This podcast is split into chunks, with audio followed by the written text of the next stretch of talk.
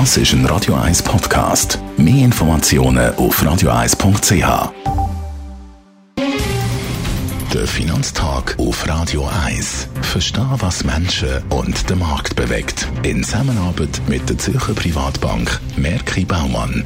www.merkibaumann.ch der Gerard Biasco ist bei mir im Studio, der Anlagechef der Privatbank Merki Baumann. Im Moment gibt es ja in den USA Bemühungen, ein Impeachment-Verfahren einzuleiten, ein Amtsenthebungsverfahren gegen US-Präsident Donald Trump.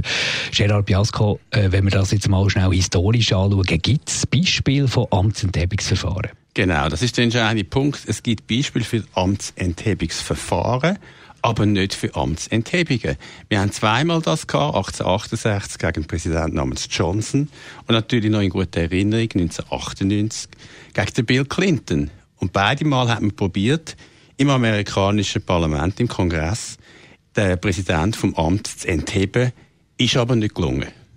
Wie sieht es aus jetzt beim Donald Trump? Hat so ein Amtsenthebungsverfahren überhaupt Chancen? Ich glaube, die Chance, dass er vom Amt ähm, verdrängt wird, enthoben wird durch das Verfahren, sind sehr, sehr klein.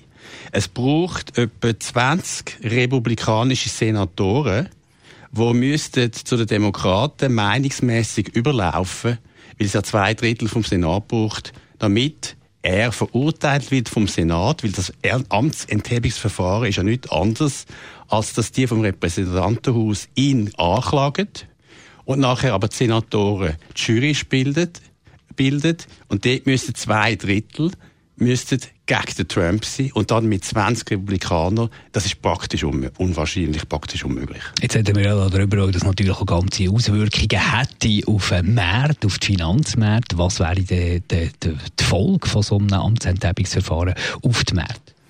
Also man kann sich natürlich den Case vorstellen, der Fall, dass jetzt der Trump gegen alle Wahrscheinlichkeit tatsächlich vom Amt enthoben wird, muss zurücktreten als Präsident, also zurücktreten wird, aktiv, dann würde ein demokratischer Kandidat natürlich höhere Chancen haben. Aber da muss man wissen, dass die beiden demokratischen Kandidaten, die hohe Chancen haben, sind für Steuererhöhungen.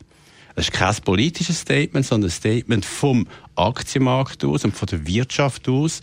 Ein demokratischer Präsident mit dieser Agenda wäre für die Aktien schlechter und wäre für das Wirtschaftswachstum, so wie jetzt momentan eingeschätzt, wegen der Steuererhöhungen auch weniger gut. Das ist aber, wie gesagt, unwahrscheinlich und sollte die Chance steigen, dass der Trump im Senat verliert, was wir nicht glauben, dann würde die Schwankungsbreite zunehmen im Aktienmarkt. Also man könnte sich auf eine höhere Volatilität einstellen, auch im Währungsmarkt, das heißt im Dollar gegenüber den anderen Währungen. Aber wie gesagt, es ist ein unwahrscheinliches Szenario. Einschätzungen vom Gerard Piasco, der Anlagechef der Privatbank Merki Baumann. Der Finanztag gibt es auch als Podcast auf radioeis.ch. Präsentiert von der Zürcher Privatbank Merki Baumann. www.merkibaumann.ch